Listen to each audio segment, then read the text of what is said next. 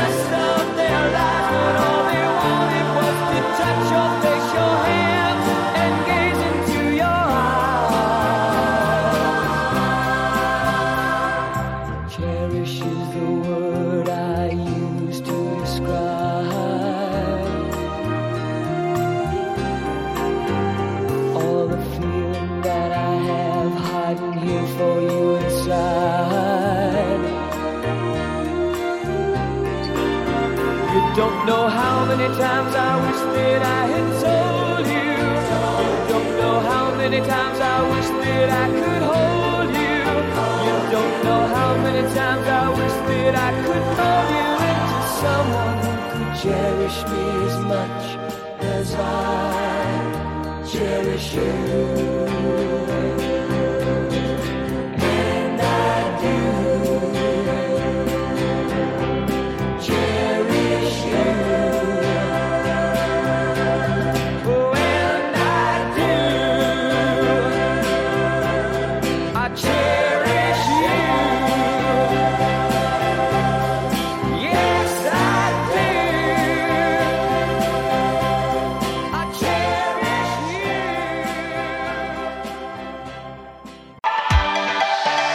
Hola, ¿cómo están? Buenas tardes, bienvenidos a Mañana será Historia.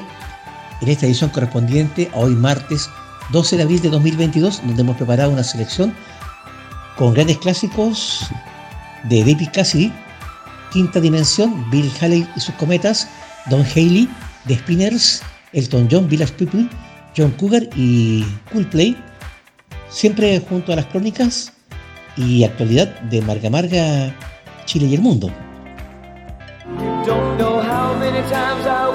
En los inicios del programa oíamos Cheris, interpretado por David Cassidy, quien vino al mundo un día como hoy, 12 de abril de 1950, en la ciudad de Nueva York, quien fue un conocido cantautor, compositor y guitarrista, además de actor, que fue de enorme éxito e ícono de la juventud de inicios de los 70, por su participación en la serie La familia Patrick, que se rodó entre septiembre de 1970 y agosto de 1974 por la cadena ABC, siendo inspirada en la familia de la banda de Councils, destacado grupo pop de los 60.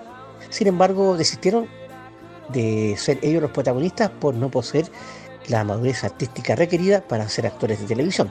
Esto cuando Chili Jones ya había aceptado el papel de la madre viuda de la familia, que era Chili Patrick, convenciéndola que liderara esta banda musical, y así como uno de sus hijos, Danny Patrick, convence a Ruben Kincaid, actor, eh, David Maiden, para que fuera el manager del grupo.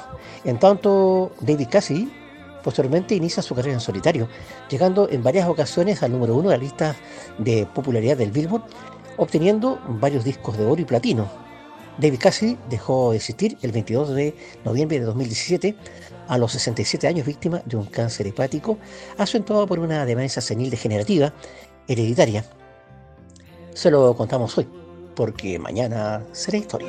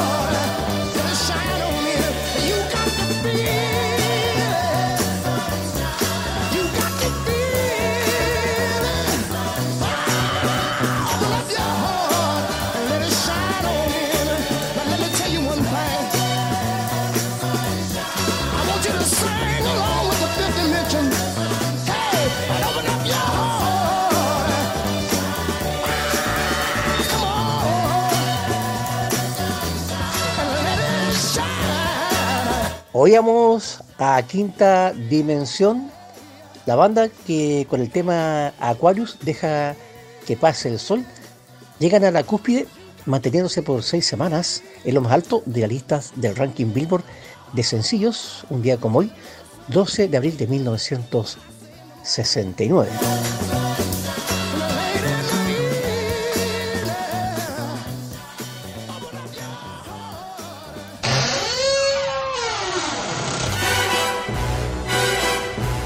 El baúl del tiempo nos remonta hasta el 12 de abril de 1954, cuando la historieta Vive y deja morir de 007 James Bond, escrita por Ian Fleming, se agota rápidamente de los kioscos en Londres y en toda Inglaterra. También ocurrió lo mismo con la primera novela del autor Casino Royale. Vive y deja morir fue recibida muy bien por la crítica y fue escrita en la finca Golden Age que Fleming poseía en Jamaica antes que Casino Royale fuera publicada y gran parte del trasfondo provino de experiencias de Jan Fleming viajando por los Estados Unidos y su conocimiento de Jamaica. Por esos días, Bill Haley y sus cometas graban Rock Around the Block en los estudios Vincent Temple de Nueva York. Para muchos, la canción que proyectó mundialmente el rock and roll en el mundo entero. Éxito que llegó al número uno tanto en los Estados Unidos como en el Reino Unido. 1, 2, 3 o'clock, 4 o'clock, rock. 5, 6, 7 o'clock, 8 o'clock, rock. 9, 10, 11 o'clock, 12 o'clock, rock. We're gonna rock around the clock tonight. Put your glad rags on, join me home. We'll have some fun when the clock strikes one. We're gonna rock around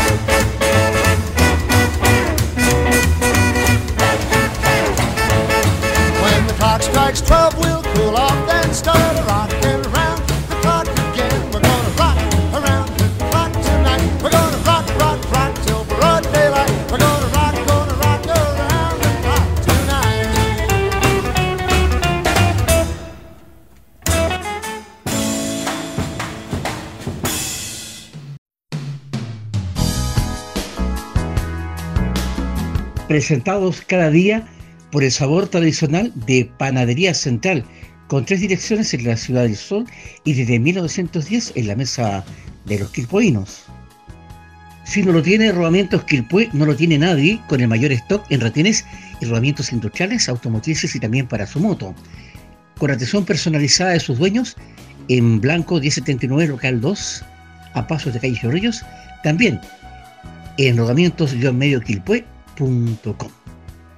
Para que sus prendas y tapices luzcan relucientes como el primer día, Lavandería Impequi, la solución a sus lavados, búsquenos en Facebook como Lavandería Impequi con K. Aún está a tiempo para brindar a sus hijos la mejor educación. Colegio Ulises Ñeco, una escuela italiana gratuita para la Ciudad del Sol, con jornada completa y matrículas abiertas de primero a cuarto año medio. Coadonga 1340 en el Alto de Quilpué.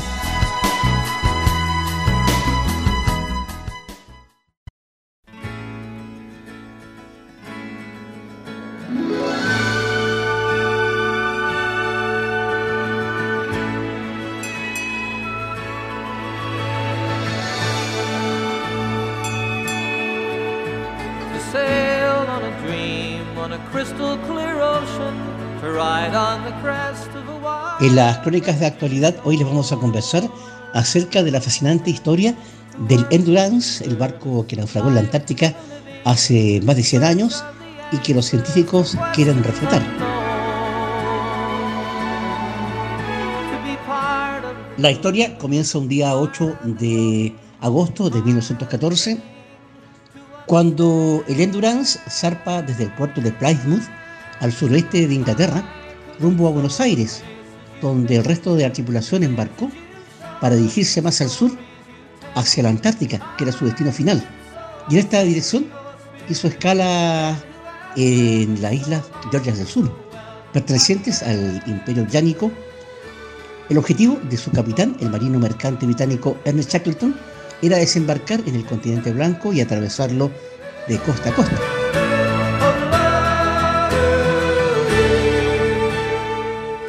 En enero de 1915 llegaron al mar de Weddell y después de soportar seis días de vientos inclementes, este los arrastró sobre las masas del hielo del continente blanco. Luego los 27 marineros a bordo del Endurance se dieron cuenta que el hielo alrededor de la nave no permitiría que éste se moviese e intentaron librarlo de diferentes maneras, pero no lo lograron. En febrero del mismo año asumieron que lo más probable era que tuvieran que pasar allí el invierno austral. Los 10 meses que siguieron estuvieron a merced del inclemente viento del Polo Sur y de las corrientes marinas que movían la enorme masa de hielo en la que estaban atrapados.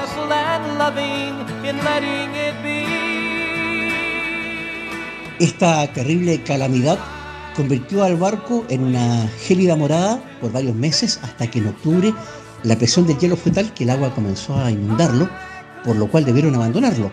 No tuvieron otra opción que acampar en la superficie congelada que estaba alrededor de la nave.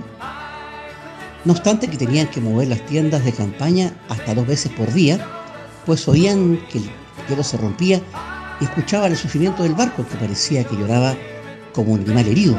Finalmente, este se fue al fondo del mar el 21 de noviembre de 1915. Ya en abril de 1916, la tripulación logró huir rescatando tres botes salvavidas del barco y comenzó una helada travesía que los llevaría a la inhabitada isla Elefante, flanqueada al norte por el paso de Drake y al sur por el mar de Weddell.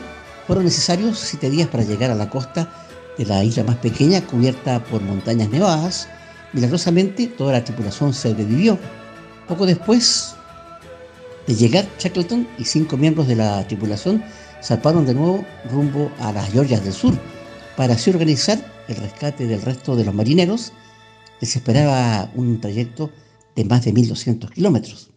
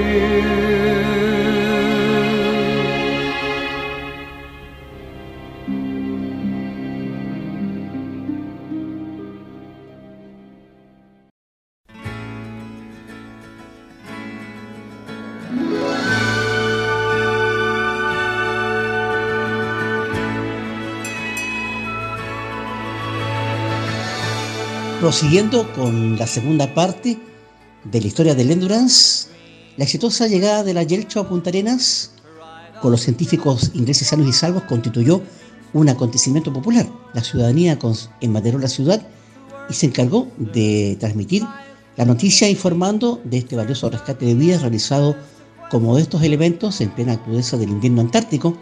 El piloto Pardo y su tripulación habían realizado una proeza que asombró al mundo entero. La euforia fue general y fue necesario que sus protagonistas fueran llevados al centro del país para así rendirles un justo homenaje a su incomparable hazaña. Es del caso que transcurrido más de un siglo, científicos británicos se propusieron descubrir los restos del Endurance, a pesar que las crónicas de la época daban a entender que su casco había sido triturado por los hielos al momento de hundirse, allá por 1915. Sin embargo, ellos conocían de las coordenadas del hundimiento, lo que fue la pista inicial para hallarlo en el mes de febrero pasado a 3.008 metros de profundidad bajo las aguas del mar de Weddell y a 7 kilómetros desde de este naufrago. Su descubrimiento es la culminación a años de búsqueda, acontecimiento muy particular porque coincidió con 100 años desde que el famoso explorador Ernest Shackleton dejó de existir un 5 de marzo de 1922. Los restos del Endurance fueron hallados por un sumergible robótico en estado muy favorable, puesto que aún se logra leer el nombre de la embarcación en la popa. Condiciones atmosféricas que permitieron en esta época del año permitir sumergirse en el mar de Badel, producto de que en el verano las condiciones atmosféricas así lo permitieron. El naufragio de la nave bajo el mar de Badel es ahora protegido como monumento histórico bajo el Tratado Antártico. Se lo contamos hoy, porque mañana será historia.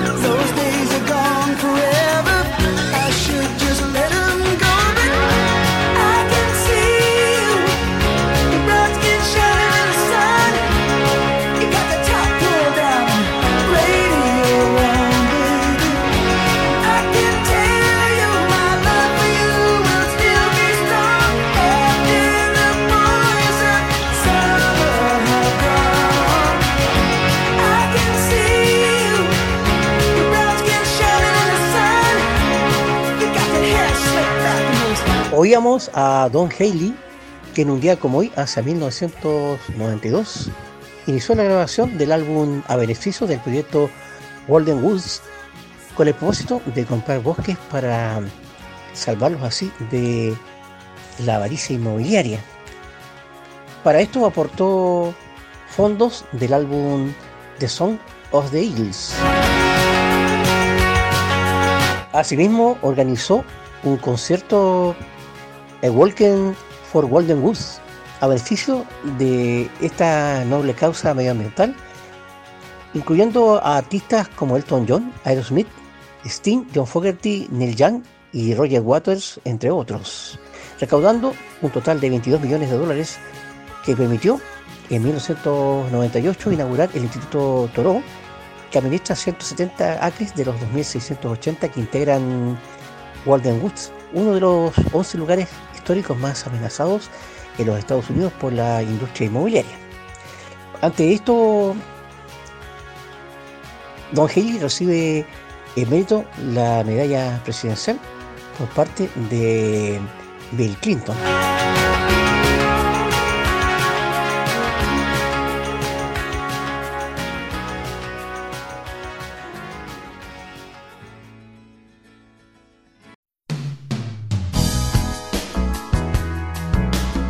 Presentados cada día por el sabor tradicional de Panadería Central, con tres direcciones en la Ciudad del Sol y desde 1910 en la mesa de los quilpoinos. Si no lo tiene Rodamientos Quilpue, no lo tiene nadie, con el mayor stock en retenes y rodamientos industriales, automotrices y también para su moto. Con atención personalizada de sus dueños, en Blanco 1079 Local 2, a pasos de calle Chorrillos, también en para que sus prendas y tapices luzcan relucientes como el primer día, Lavandería Impequi, la solución a sus lavados, búsquenos en Facebook como Lavandería Impequi con K. Aún está a tiempo para brindar a sus hijos la mejor educación. Colegio Ulises Ñeco, una escuela italiana gratuita para la Ciudad del Sol, con jornada completa y matrículas abiertas de primero a cuarto año medio. Coadonga 1340 en el Alto de Quilpué.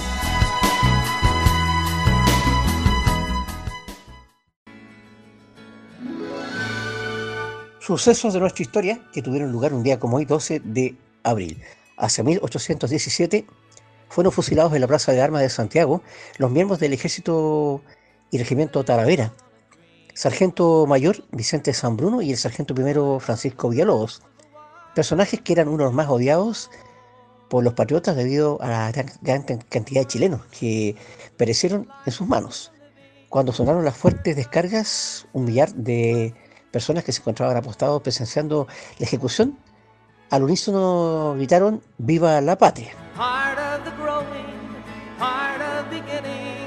En tanto, hacia 1825, un día como hoy, los coroneles Jorge Buchoff, Benjamín Biel y José Rondizoni, además de José Manuel Borgoño, solicitan al Congreso la autorización para que las tropas de la guarnición de Santiago pudiesen salir al campo para procurarse el sustento para ellos mismos.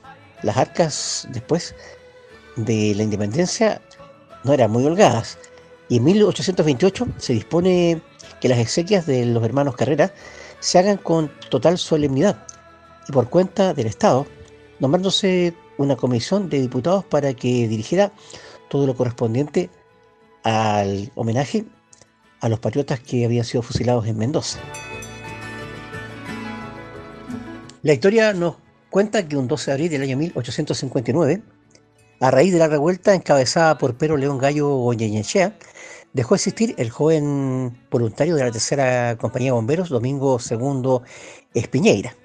Para cumplir con sus exequias fúnebres se solicitaron los permisos respectivos, sin embargo la autoridad los negó para ser realizados a pleno día, ante lo cual los funerales se hicieron a la una de la madrugada usándose para eso iluminación de chonchones.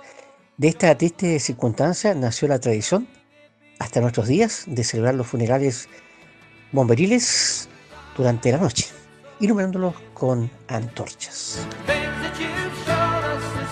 Un día como hoy, 12 de abril del año 1879, se libra el primer combate naval de la Guerra del Pacífico, denominado Combate de Chipana, en la cual la cañonera Magallanes, al mando de Juan José La Torre Benavente, logra burlar a las naves peruanas Pilcomayo y Unión. Las naves peruanas tenían 14 cañones de 70 libras y 4 de 40, superando ampliamente al buque chileno, que contaba apenas con un cañón de 115 y otro de 64 libras. Sin embargo, la Magallanes alcanza con un certero disparo a la Unión, cuya chimenea comienza a dejar escapar vapor, disminuyendo así su andar y cesando su capacidad de fuego. En 1882, José Manuel Balmaceda asume como ministro del Interior y simultáneamente como ministro de Relaciones Exteriores y Colonización subrogante. Un día como hoy, 12 de abril de 1931, el acorazado almirante La Torre zarpó desde Inglaterra rumbo a Chile trayendo en sus cubiertas a los remolcadores de 33 toneladas cada uno, Intrépido y Montezuma. En tanto, en 1945, Juan Antonio Ríos declaró la guerra al Japón, eh, potencia militar de la Segunda Guerra Mundial, ante lo cual la Cámara de Diputados votó favorablemente el proyecto del Ejecutivo por 70 votos contra dos abstenciones. Japón ya había avanzado al sur de Asia e incursionaba en el Pacífico. Ante esto, el mandatario chileno, supuestamente bajo fuertes presiones de los Estados Unidos, declaró la guerra al país nipón. Hacia 1986, un día como hoy 12 de abril, comienza la transmisión en los Estados Unidos del programa Sábado Gigante Internacional, conducido por el destacado animador nacional Mario Kreuzberger, Don Francisco, que fue una versión latinoamericana de Sábado Gigante que transmitía por entonces Canal de 13 de televisión. Fueron las efemérides de hoy, porque mañana será historia. Nos vamos a una breve pausa y ya regresamos con más Mañana será historia.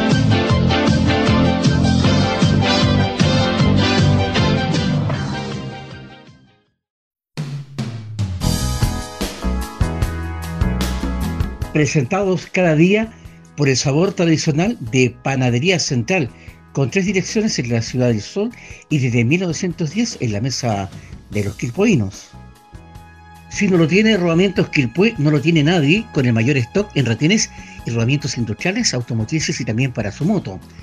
Con atención personalizada de sus dueños, en Blanco 1079 Local 2, a pasos de Calle Chorrillos, también en Para que sus prendas y tapices luzcan relucientes como el primer día, Lavandería Impequi, la solución a sus lavados, búsquenos en Facebook como Lavandería Impequi con K.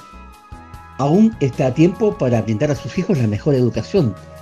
Colegio Ulises Ñeco, una escuela italiana gratuita para la Ciudad del Sol, con jornada completa y matrículas abiertas de primero a cuarto año medio. Coadonga 1340 en el Alto de Quilpué.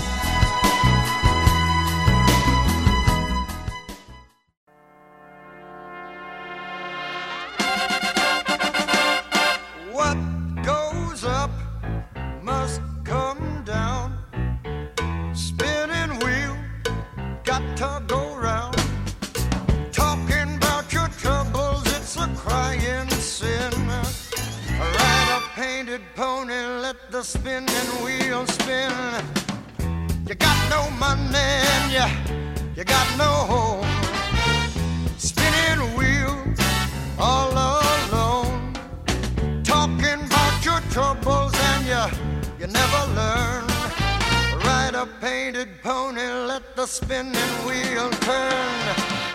Did you find the directing sign on the straight and narrow highway?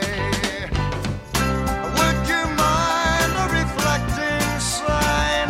Just let it shine within your mind and show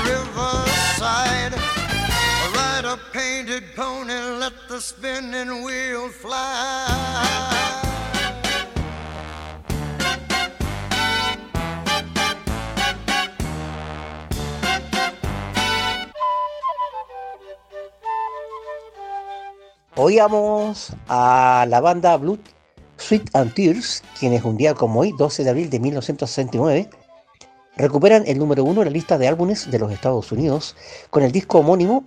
Después de dos semanas lo vuelven a perder y la semana decimotercera nuevamente lo recuperan, permaneciendo siete semanas en total no consecutivas en el ranking de los Estados Unidos. Quien la sigue, la consigue. En tanto, Elton John, el año 1975, también un día como hoy, logra el número uno en la lista de singles de los Estados Unidos con el tema Philadelphia Freedom, que estará dos semanas en la cúspide de la popularidad.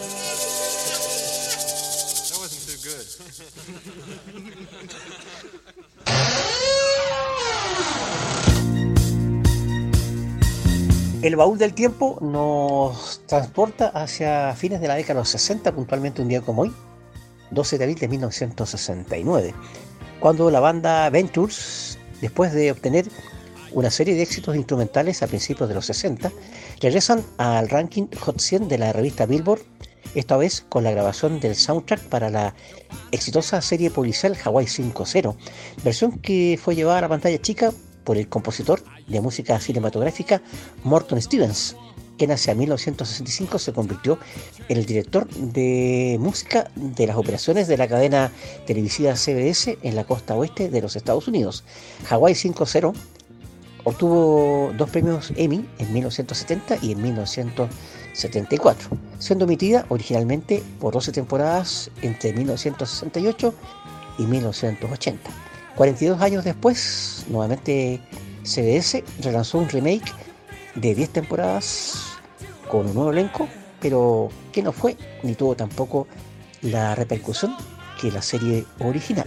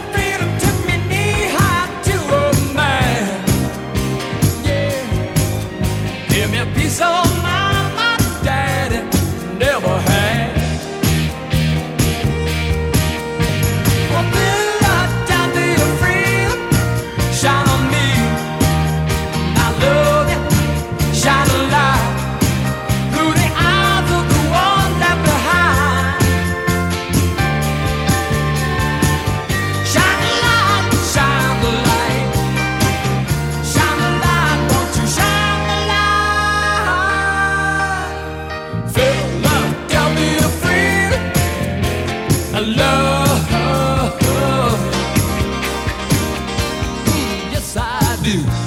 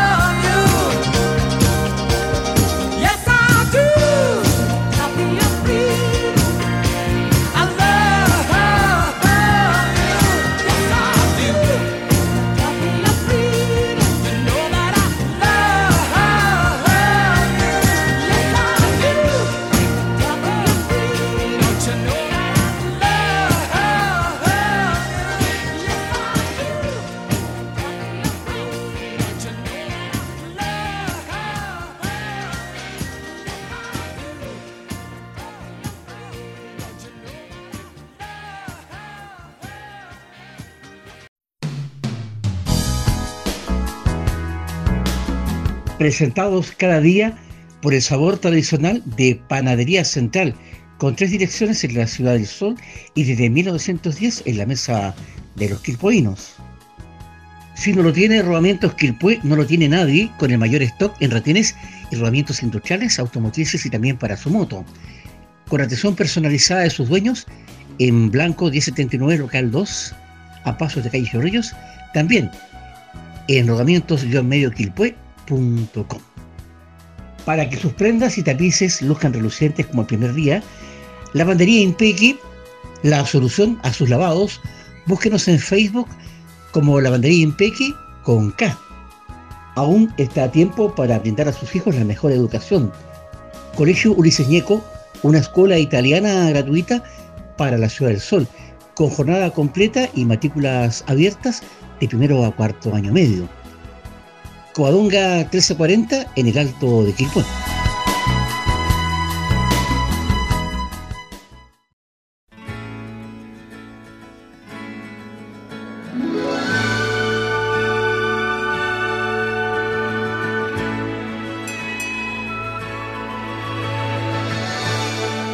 En esta segunda parte del programa, en las crónicas de actualidad, les vamos a comentar acerca de Watch, el mapa misterioso donde el continente blanco aparece sin hielo. El mapa de Philip Watch ha sido considerado durante mucho tiempo uno de los grandes eh, misterios de la cartografía universal. Fue publicado hacia 1739 bajo el título de Carta de las Tierras Australes para plasmar en el papel los descubrimientos geográficos realizados a principios del siglo XVIII. Su aspecto más controvertido es mostrar los perfiles de la Antártida sin casquete polar, aunque esto resulta curioso ya que el mismo planiferio menciona la presencia de icebergs, temperaturas bajo cero y glaciares. Su autor, Philippe Bois, fue uno de los más prestigiosos y renombrados geógrafos teóricos franceses y uno de los más importantes de su tiempo. En 1729 se convirtió en geógrafo del rey y más tarde en geógrafo de la Academia de Ciencias de Francia. Sus amplios conocimientos sobre la materia le llevaron a realizar importantes y acertadas deducciones como la existencia de Alaska y del estrecho de Bering, antes que estos territorios fuesen descubiertos oficialmente. Sin embargo, sus proyecciones sobre el continente antártico no fueron acertadas.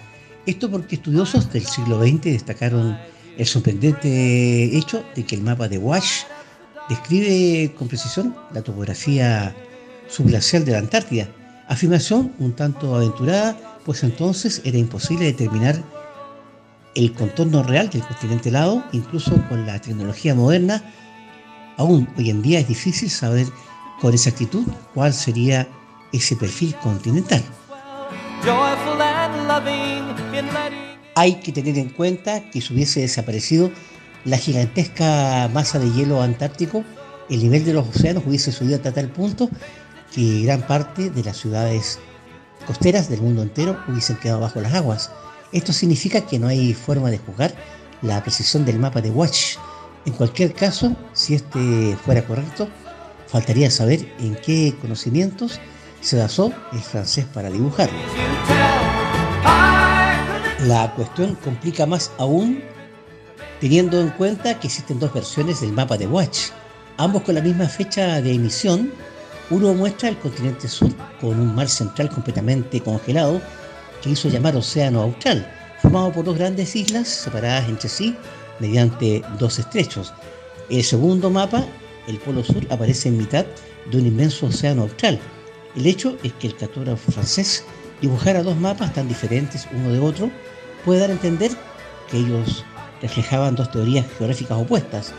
Sin dar mayor validez a una sobre la otra, también existe la sospecha de que uno de los dos mapas sea una falsificación, aunque esto hasta la fecha no ha sido demostrado aún. Se lo contamos hoy, porque mañana será historia.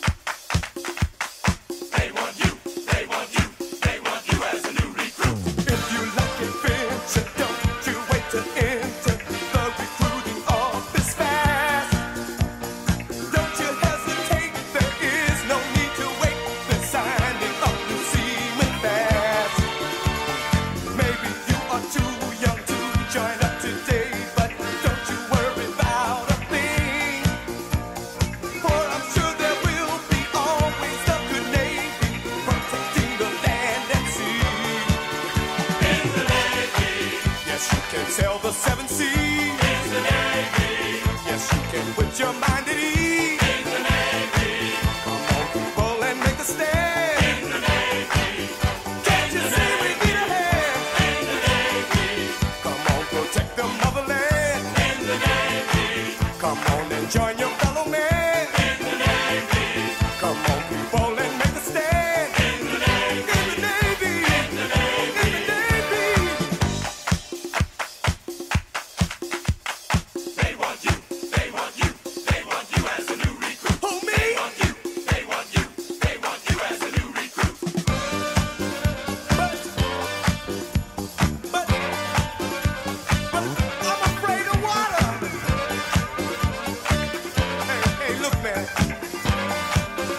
oíamos a The Village People que nos interpretaban In the Navy, grupo musical que fue uno de los más exitosos y populares de finales de los 70 y principios de los 80 en el marco de la música disco, recordando a uno de sus integrantes que nació un día como hoy, de 1947, Alexander Alex Bryan.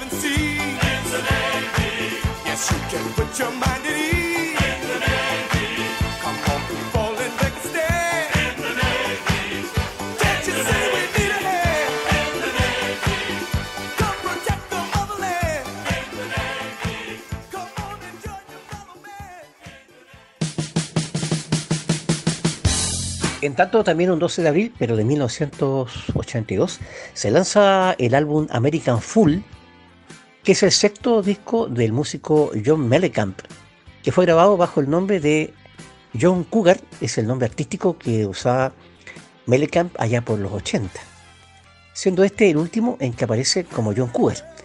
En su siguiente álbum, el nombre del artista cambia a John Cougar Mellencamp.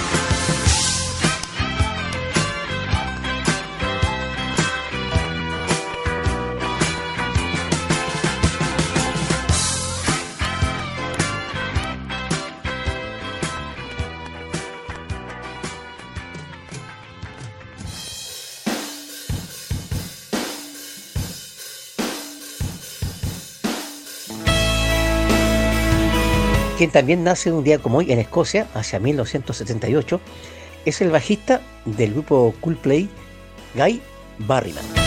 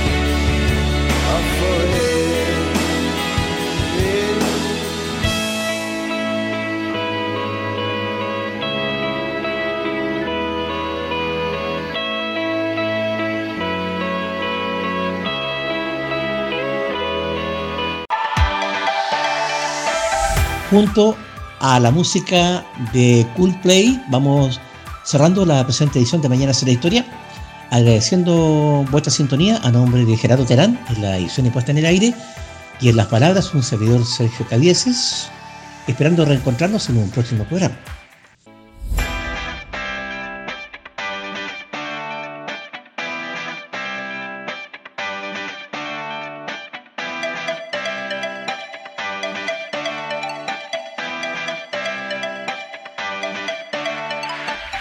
60 minutos de actualidad, crónicas, interesantes temas de conversación junto a Sergio Cavieses. La cita es de lunes a viernes entre 15 y 16 horas para iniciar un viaje junto a la mejor música de todos los tiempos con temas de hoy, porque mañana será historia.